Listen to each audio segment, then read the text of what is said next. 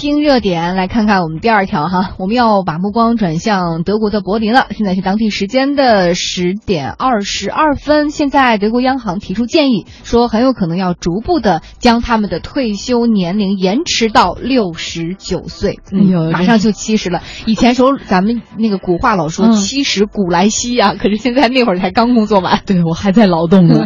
我们看看啊，这作为欧元区最大经济体的德国，目前的法定退休年龄是六十五。岁，在这个欧元区里面已经算比较高的了。那德国央行还建议说，我们未来一步一步提高吧。比如说，二零二九年的时候，我们将退休年龄从六十五提到六十七。那到二零六零年的时候，将退休年龄再推迟到六十九岁，给大家一个缓冲的区间哈。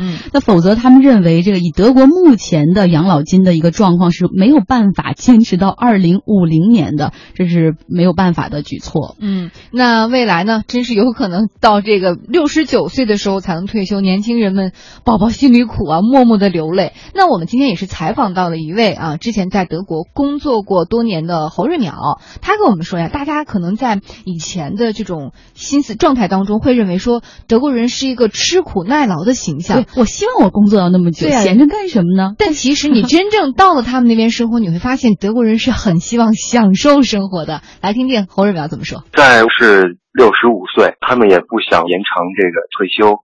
很多人就是也是工作比较晚，不像中国人一到毕业就急着毕业，急着赚钱。他们就是很多人上学，上本科、上研究生，拖的时间很长。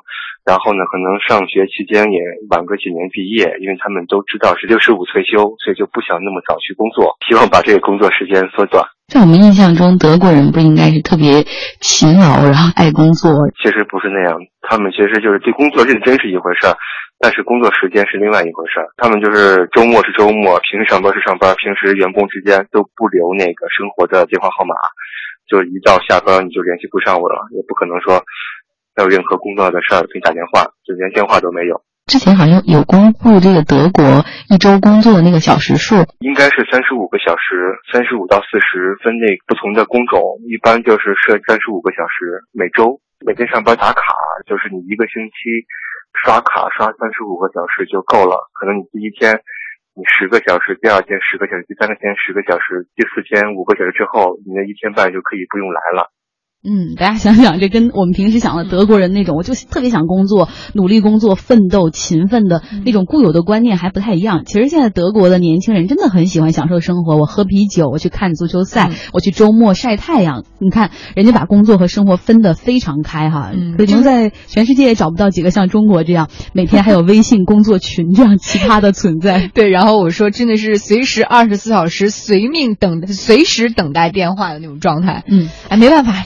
谁让我们现在这个经济要马上发展呢？所以增速的过程中，我们要努力，还是要努力。嗯，来说说这个养老金难题的问题吧。其实，在欧美很多国家，只能靠推迟来缓解这个养老金的资金压力。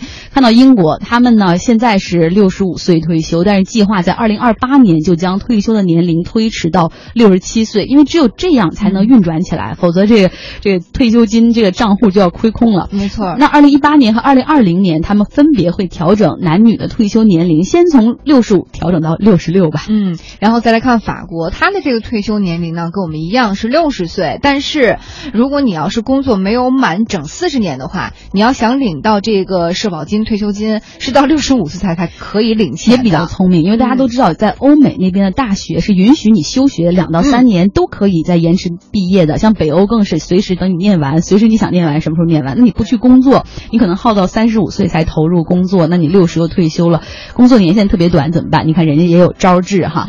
另外，我们来看看日本吧，对他的这个老龄化其实比较严重，退休金的压力也很大。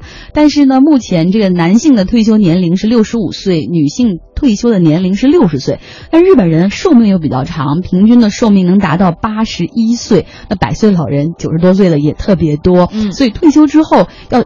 要来有很漫长的这个岁月要度过，那我们看到日本人有一个特点，他们可能不愿意待在家，尤其是一些男性哈，男性，嗯，他们更愿意出去干活。比如我跟梁静都去过日本，发现很多，比如的士司机啊，或者在商场里开门的那些呃服务的人员，很多都是。白发苍苍。对，真的是白发苍苍，而且这个身形有一些佝偻，你会觉得哇，这个年龄就目测的话，可能得七十到八十之间了。所以那会儿我跟我妈在日本的时候想打车，我妈坚决不同意，因为她很害怕说这个七七八十的这个老人开车会不会有一些担心。但我跟他说，我说你你你你不信你看一眼，来十辆出租车，基本上里边九个都是这个岁数。对，但是他们工作又非常认真，其实不用有这样的担忧。但是对没错相反，嗯我们看到其实日本的年轻人会觉得啊，你们都这么大岁数了，还出来跟我们抢工作的岗位，也是一种矛盾啊。可是你知道，对于日本男人而言，他们的压力很大的，因为在日本的固有观念当中，就是女性在结婚之后，她大多数是选择在家里当一个全职妈妈的，嗯男性呢希望承担起这个家庭的所有的责任，